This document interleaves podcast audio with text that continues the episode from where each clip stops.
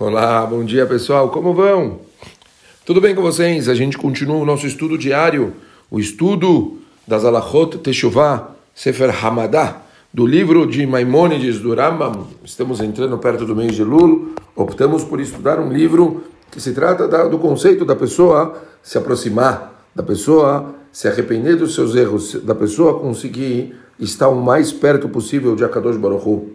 Estamos começando o segundo capítulo de Alachot Teshuvah e escreve o Rambam o seguinte: O que, que é uma Teshuvah completa? O que, como a pessoa ela faz? Com que é o conceito da Teshuvah completa? Explica o Maimônides: é quando a pessoa volta a enfrentar a mesma situação na qual ela pecou.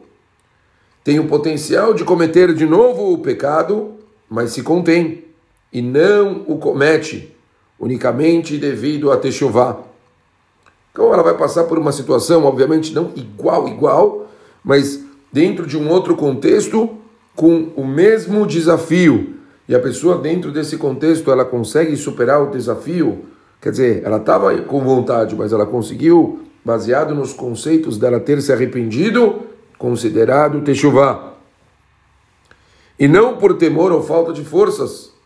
Como que isso acontece na prática? Escreve o Raman. Por exemplo, o indivíduo que teve relações proibidas com uma mulher e posteriormente, ao encontrá-la sós me, numa mesma cidade, persistindo o amor e a atração física por ela, ele se contém e não transgride, esse é um Baal Teshuvah completo. Foi isso que o rei Shlomo falou quando ele declarou: Lembra do teu Criador nos dias de sua juventude, antes que cheguem os dias ruins e se aproximem os anos em que dirás, não tenho desejo por eles. Mesmo se o indivíduo só se arrepender na velhice, em uma fase da vida no qual é incapaz de fazer aquilo que fazia antes, muito embora esse já não seja um nível superior de arrependimento, é suficiente. Ele é considerado um Baal Teshuvah.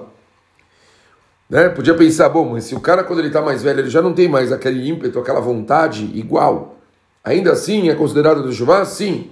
Não da mesma forma, mas é. Até quem tiver transgredido ao longo de toda a vida e fizer Teshuvah no dia da sua morte e morrer arrependido, terá todos os seus pecados perdoados. Conforme está dito, antes que o sol, a luz ou a lua ou as estrelas escureçam e as nuvens retornem após as chuvas. Isso se refere ao dia do falecimento da pessoa. Pode-se depreender disso que quando a pessoa relembra do Criador e se arrepende antes de morrer, ela é perdoada por tudo o que ela fez.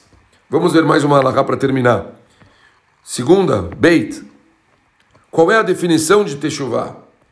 Que o pecador abandone os seus pecados, os remova de seus pensamentos e assuma do fundo do seu coração jamais tornar a repeti-los como está dito, que o perverso abandone os seus caminhos e se arrependa pelas transgressões que cometeu no passado, conforme está dito, pois após retornar a ti, eu fiquei arrependido. Ele deve alcançar o nível em que a Kadosh Baruch Hu, que sabe de todo que, tudo que a gente faz, seja testemunha de que ele jamais vai voltar a cometer o pecado. Como está dito, não tornaremos a dizer que as obras de nossas mãos são os nossos deuses. As decisões tomadas no fundo do coração deverão ser confessadas verbalmente. Como a gente falou ontem, sem a pessoa fazer o vidui, sem a pessoa verbalizar, me arrependi, fiz isso, isso, isso de errado, me arrependo e não quero fazer de novo. Isso é parte do processo de Techuvá. Bom, vimos duas alavot importantes.